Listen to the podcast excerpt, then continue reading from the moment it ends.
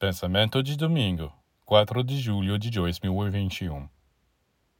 A mais pequena humilhação que você recebe de alguém, sua natureza inferior lhe diz: dá-lhe uma lição, morda-o, devolva-lhe os golpes.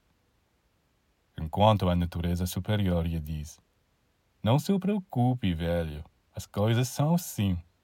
Em vez de ruminar e buscar vingança, tente usar e transformar essa humilhação você é um alquimista.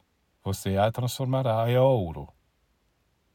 Se esta voz que você está escutando, você está embarcando num trabalho maravilhoso de transformação e está crescendo.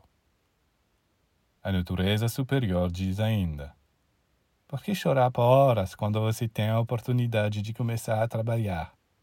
Você deve até mesmo agradecer ao céu, pois esta pessoa foi enviada para lhe dar a oportunidade de se superar e você está lá e grita, mas você é muito tolo.